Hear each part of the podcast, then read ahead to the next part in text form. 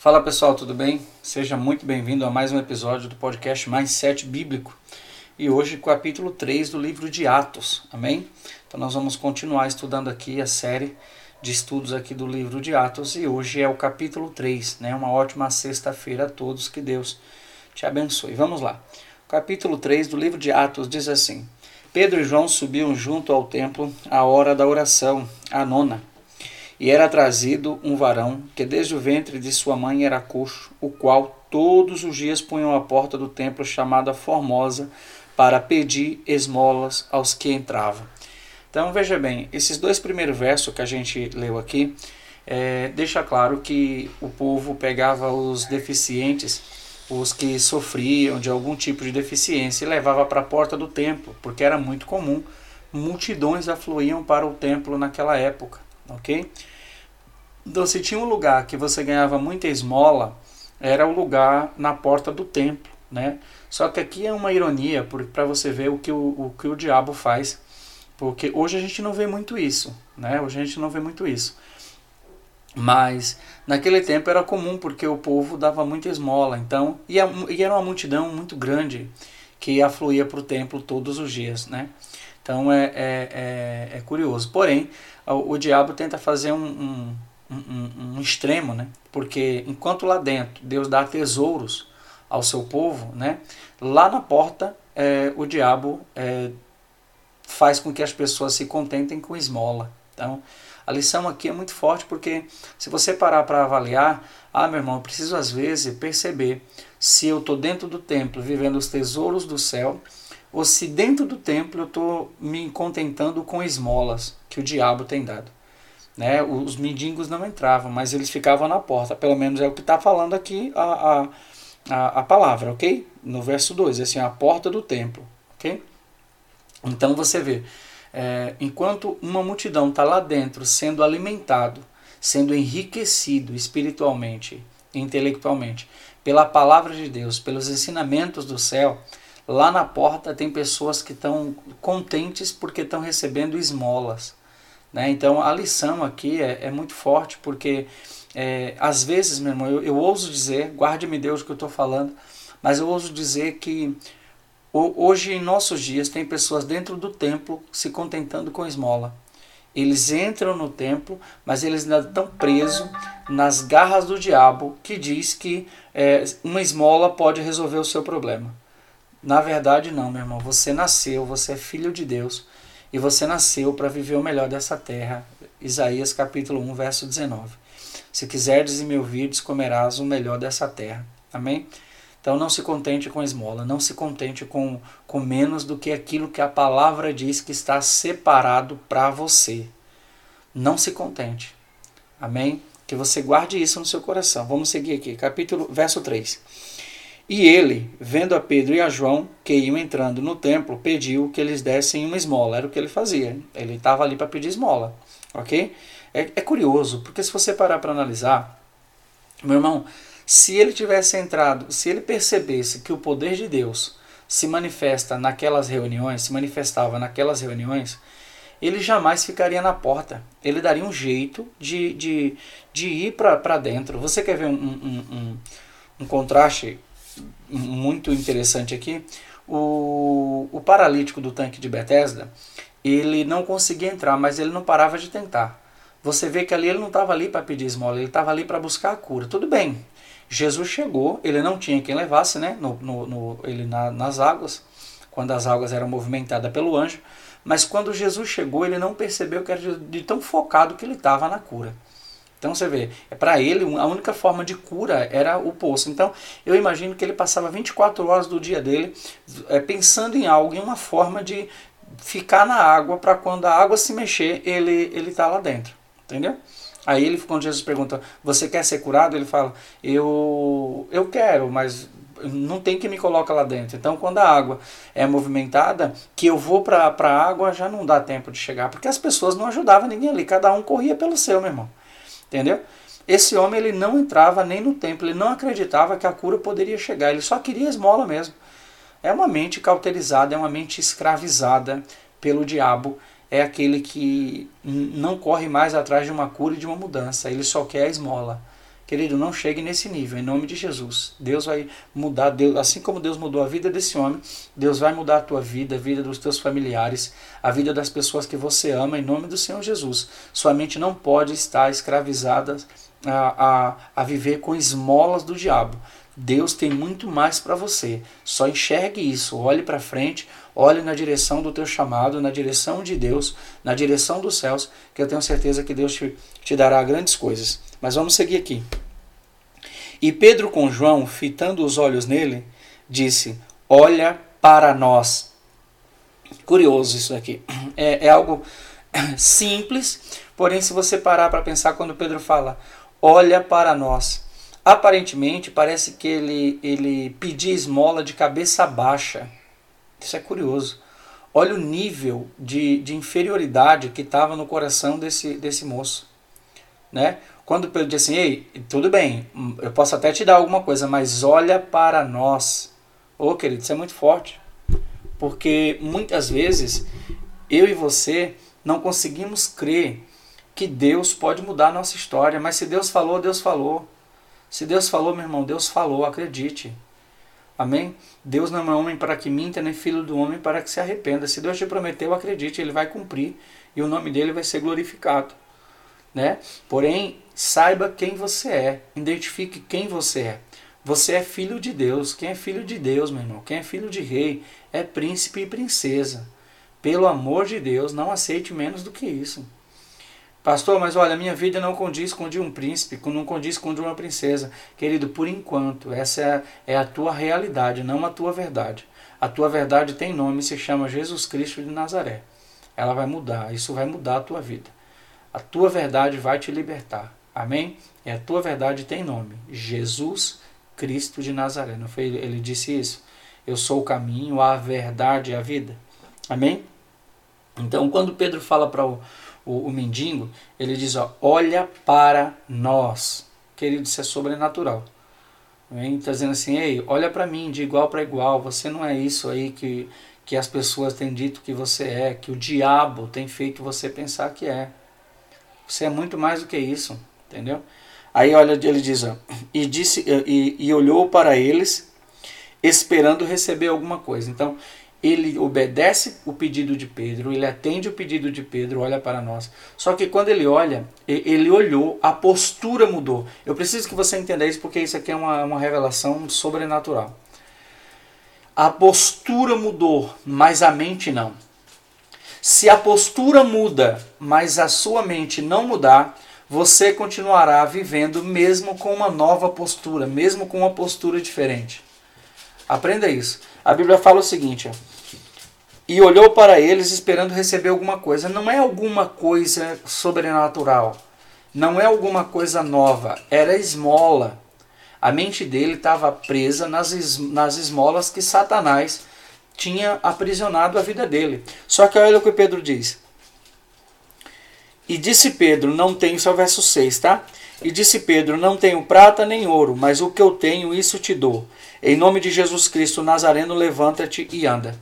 Então, aqui é, é, algo sobrenatural. Mudou a vida daquele homem. Porém, Pedro está deixando claro tudo que eu falei desde o começo desse episódio. Ele diz o seguinte: O que eu tenho, isso te dou. Note uma coisa: você só dá o que tem. Todo mundo só consegue dar o que tem. Não tem como você dar aquilo que você não tem, meu irmão. É preciso você identificar o que tem dentro de você. O que, que você tem? O que, que você tem? Você tem amor? Então você vai dar amor. Você tem ódio? Então é ódio que você vai, você vai dar. Você tem descontentamento, reclamação, murmuração, sabe? Você tem preguiça? É isso que você vai dar. Você não dá aquilo que você não tem. E o que eu tenho, isso te dou, Pedro disse. Você nunca vai dar aquilo que você não tem porque você não pode. Cada um só dá o que tem. Aprenda isso. Cada um só dá o que tem. Não tem outra forma. Não existe outra forma. Não tem jeito. Cada um só dá o que tem. Guarde isso no seu coração. E se eu fosse você, eu passaria esse final de semana meditando o que, que eu tenho. O que, que, o que, que tem dentro de mim? Por que, que eu só dou isso? Sabe? Avalie os seus relacionamentos, veja como que está o estado do seu relacionamento, porque o estado do seu relacionamento é impactado diretamente por aquilo que tem dentro de você, por aquilo que você investe nos seus relacionamentos, ok?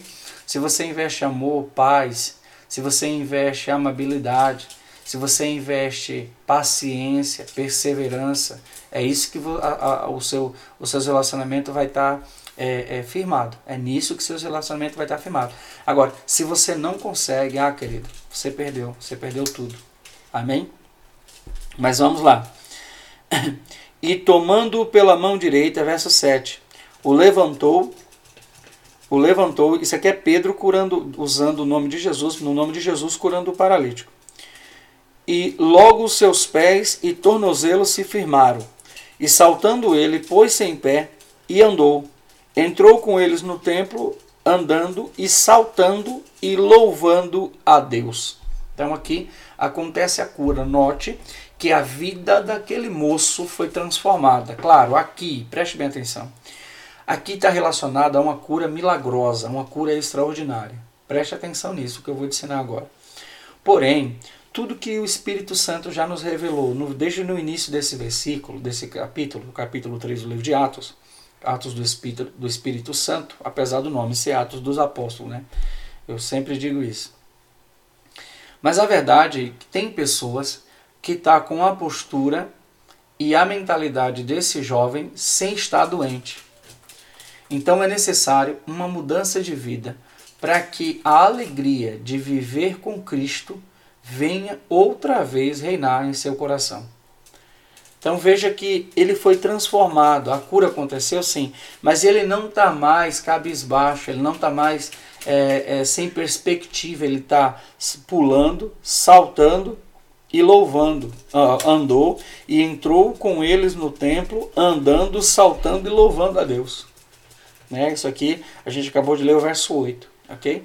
Então, meu irmão, eu, eu oro para que Deus venha trazer uma transformação sobre a igreja, sobre o seu povo, sobre você ouvinte que está ouvindo agora esse episódio desse podcast, que Deus transforme a sua vida e que a sua vida seja um exemplo do amor e da, gra da graça de Deus sobre a vida de um ser humano, como esse jovem passou a ser, ok? Como esse paralítico passou a ser. A gente vai ler aqui, você vai ver que ele começou a ser uma referência, ainda que os líderes da sinagoga discordavam disso. Porém, meu irmão, eles eram, eles achavam que era o dono da, da lei, né? Eles achavam que era o dono da, da graça, o dono da, do reino dos céus. Amém? Não, não era bem assim. Vamos lá. Versículo 9 diz assim: E todo o povo viu andar e louvar a Deus Verso 10: E conheciam-no, pois era ele o que se assentava a pedir esmola à porta formosa do templo, e ficaram cheios de pasmo e assombro pelo, pelo que lhe acontecera. Olha que forte isso. O milagre foi tão extraordinário, foi tão sobrenatural, que eles ficaram pasmo eles ficaram com assombro.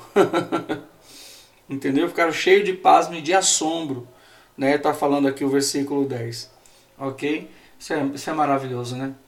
Eu, eu digo que a mudança, o ato de Deus, que realmente escandaliza o ser humano em si, aí eu aqui eu não coloco religião, credo, não, mas escandaliza o ser humano em si, é quando um homem perdido, quando um homem ou uma mulher, uma alma perdida, aceita Cristo e se alegra e é transformada por Ele ou, e pelo seu Espírito, pela Sua palavra. Esse, essa é a transformação escandalosa da graça. Essa é a ação escandalosa da graça. Né? Tem até um livro com esse nome, O Escândalo da Graça. Amém? Louvado seja Deus. Verso 11: Pegando-se e apegando-se ele a Pedro e João, todo o povo correu atônito para junto deles no alpendre chamado de Salomão.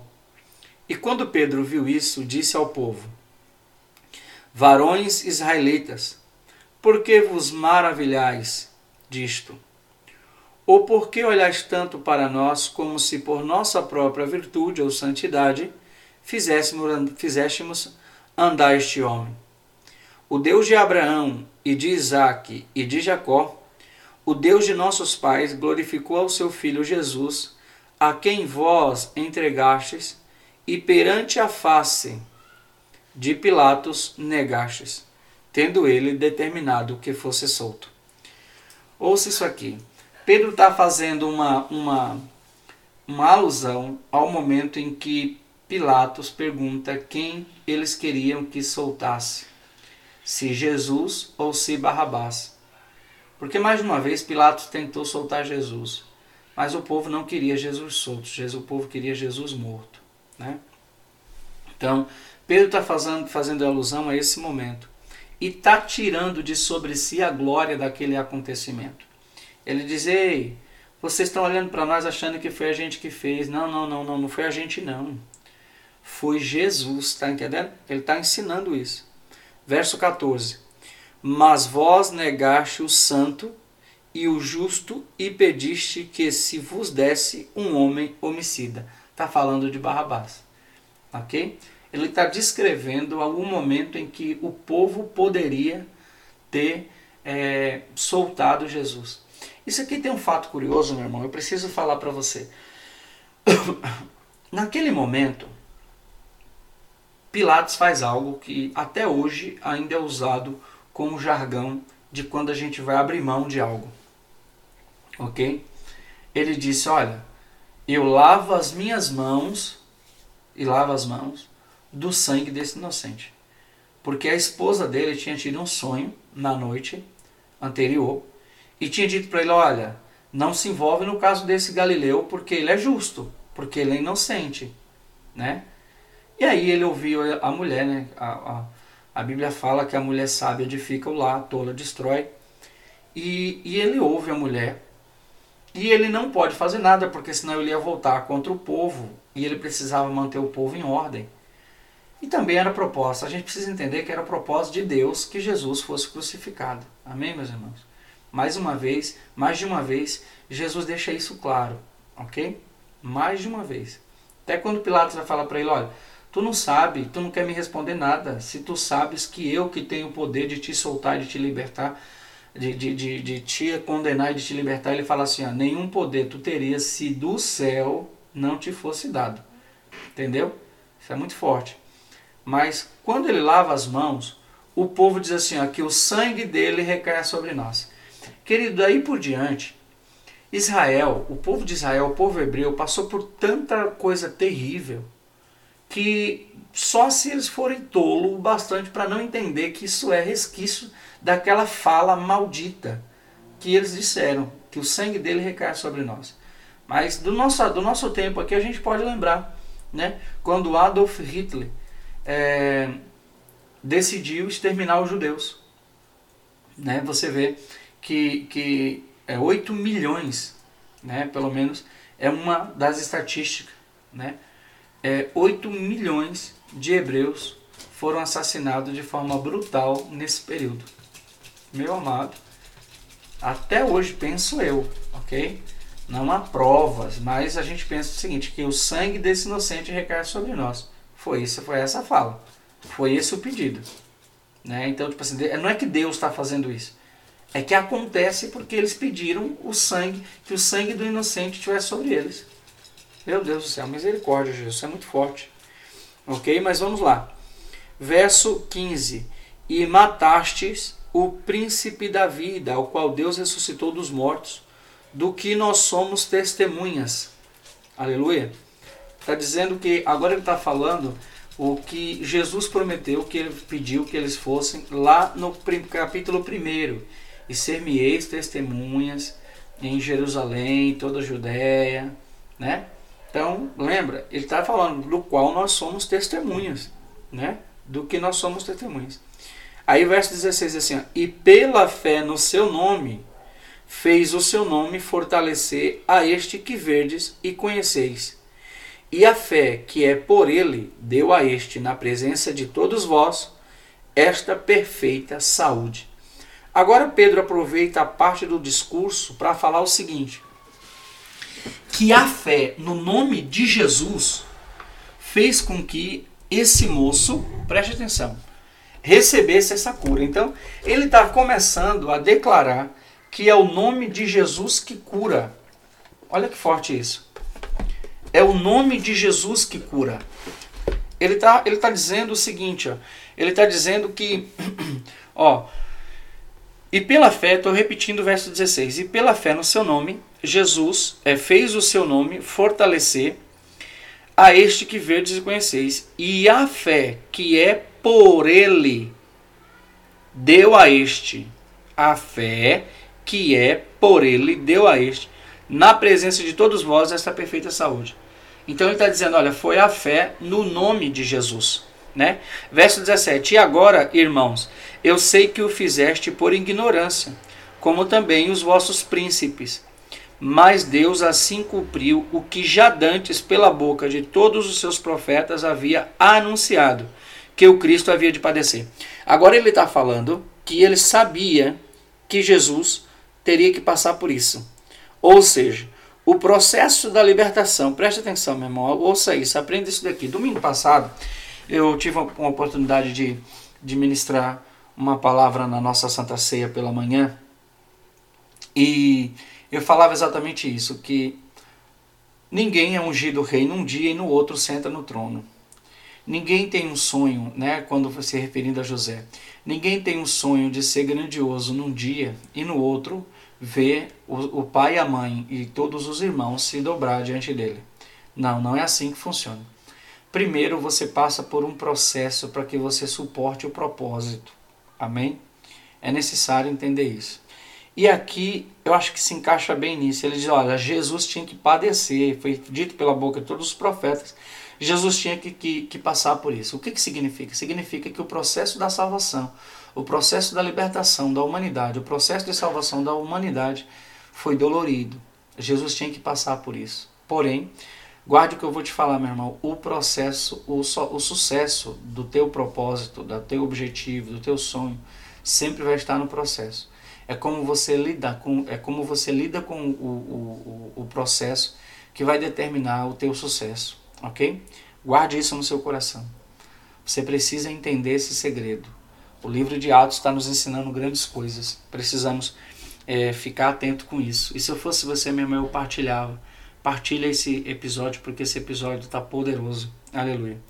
Verso 19 diz assim: Arrependei-vos, pois, e convertei-vos, para que sejam apagados os vossos pecados e venham assim os tempos do refrigério pela presença do Senhor. Aleluia. Isso aqui é forte demais. Por quê? Porque está falando o seguinte: ele tá naquele tempo, isso aqui era tudo muito novo. Hoje, às vezes você pode ler isso para para um crente, um, um, um, crente afastado dos caminhos, e ele vai falar, não, isso eu já conheço, mas não faz efeito mais, entende? Ele é blindado. Mas naquela época, quando Pedro disse isso, ô oh, querido, o negócio era muito poderoso, entendeu? O Espírito Santo, é, ele, destruía as fortalezas de objeções na mente humana. Ele, não é que ele não faz isso hoje, entenda bem é que hoje nós estamos num nível muito elevado de iniquidade, de displicência, de, de escravidão, sabe? Meu Deus. Hoje, para vencer algo assim, você precisa entrar com muita oração, muito jejum, sabe? E acima de tudo, com muito amor, porque o amor é uma das formas que Deus usa para quebrar fortalezas da mente humana, para quebrar fortalezas do coração humano. Amém? Isso é muito forte.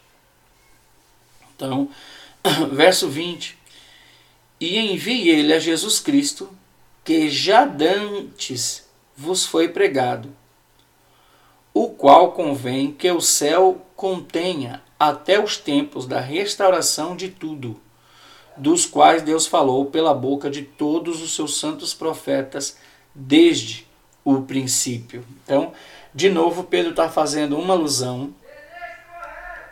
Na verdade, ele está ele tá trazendo uma alusão no sentido de que tudo que aconteceu com Cristo, tudo que vai acontecer depois da morte de Cristo, Deus já havia trazido uma alusão nos profetas, até porque era esse tipo de escritura que o, o, o, o, o povo tinha na época, ok? Que era a fala dos seus profetas. ok? Então, quem não tinha o, o, o, a história em si escrita, né, tinha os ensinamentos dos pais, que até hoje, uma vez por semana, é, o povo hebreu se reúne com a família para relembrar o poder, o, o, as maravilhas que o Deus de Israel fez em suas vidas. Amém? Isso é muito forte. Glória a Deus. Agora o verso 22 diz assim: ó, Porque Moisés disse: O Senhor vosso Deus levantará dentre vossos irmãos um profeta semelhante a mim. A ele ouvireis em tudo quanto vos disser. Então, Pedro está falando que essa palavra profética de Moisés se referia a Cristo. Era um referencial ao que Cristo seria dali a milhares de anos. Ok?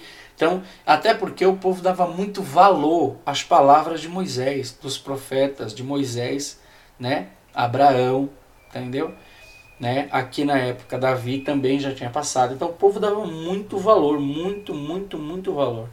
Ok? Então ele usa. E ele diz assim: ó, E acontecerá que toda alma que não escutar esse profeta será exterminada dentre o povo. Né?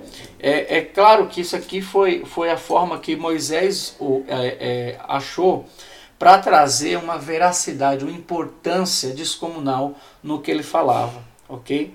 Na verdade, hoje, quem não aceita Cristo não vai morrer, ok? Mas sofre. E depois, na morte, depois da morte, vai, vai sofrer um pouquinho mais. Então, isso aqui é a segunda palavra, tá, meu irmão? Pelo amor de Deus, não me interprete errado, ok?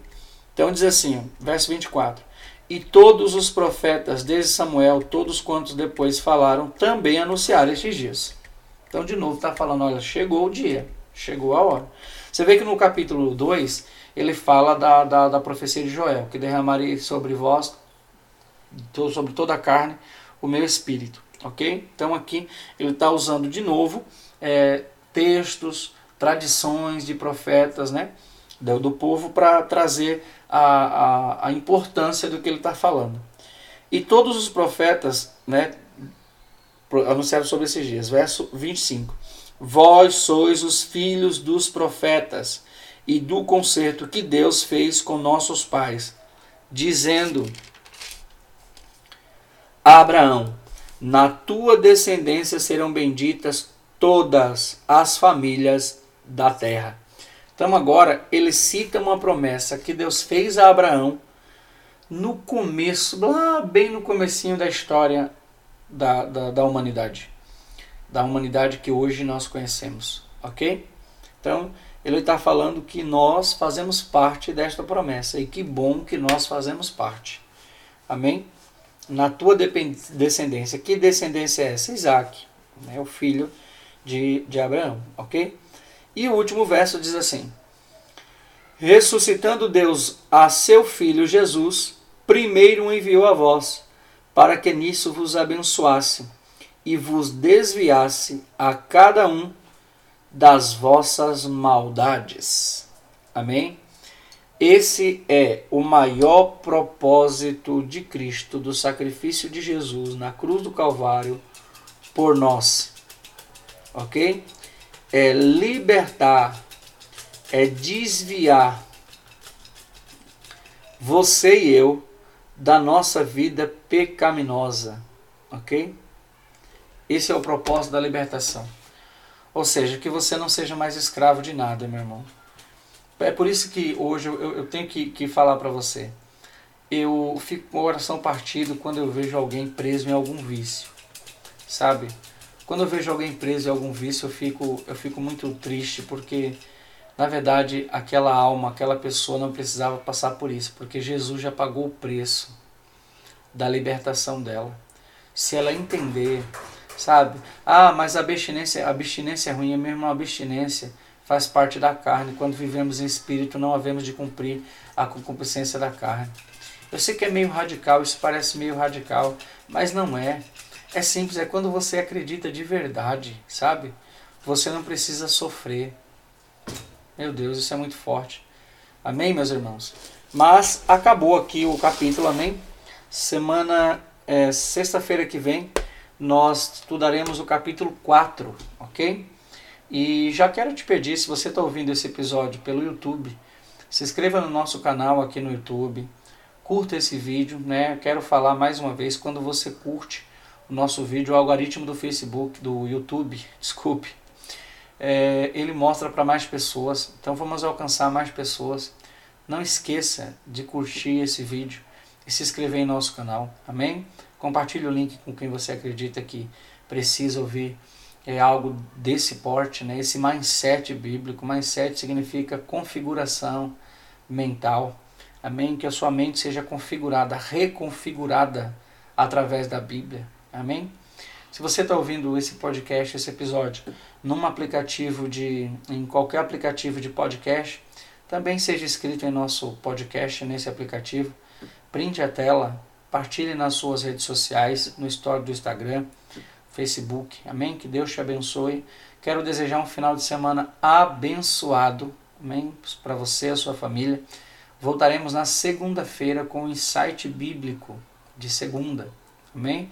Que o Senhor Jesus te abençoe, te prospere, que a tua casa seja o alvo das ricas bênçãos do nosso Deus. Em nome do Senhor Jesus, que você seja o alvo da graça e misericórdia do nosso grande Rei. Amém? Deus te abençoe. Até semana que vem. Um final de semana abençoado para você. Tchau, tchau.